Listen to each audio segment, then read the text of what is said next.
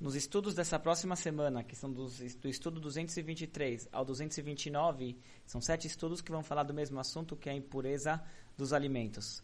Até o momento, estávamos falando dos, é, de, quando estávamos falando dessas leis de pureza e impureza, estávamos nos referindo aos elementos que são os geradores e causadores de impureza. A partir de agora, nós vamos falar sobre os que são suscetíveis a se, a se tornarem impuros. Eles se tornam impuros em contato ou algum tipo de contato com os geradores de impureza. Os elementos que são suscetíveis a se tornarem impuros são três: humanos, utensílios e alimentos. De humanos, as leis de impureza deles já estavam embutidas nas leis dos geradores de impureza. Agora, na questão dos alimentos, nós temos uma mitzvah específica para a impureza dos alimentos. Qual é a lei de um alimento que se torna impuro?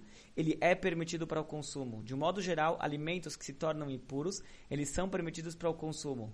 o que acontece então com um alimento que se torna impuro? A proibição de um alimento que se torna impuro é que se é um alimento consagrado, ou, é, ou em outras palavras, na época do templo, que existiam alimentos que estavam relacionados com o templo, com o serviço no templo, ou similares, esses alimentos que se tornaram impuros, eles são eh, ah, esses alimentos consagrados que se tornaram impuros, eles são proibidos para o consumo.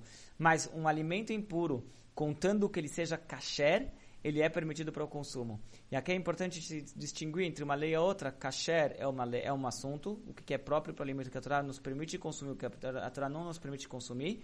E depois nós temos o assunto dos alimentos impuros, que é, se o alimento é consagrado, mesmo ele sendo kasher, mas se ele tornou impuro, ele é proibido para o consumo.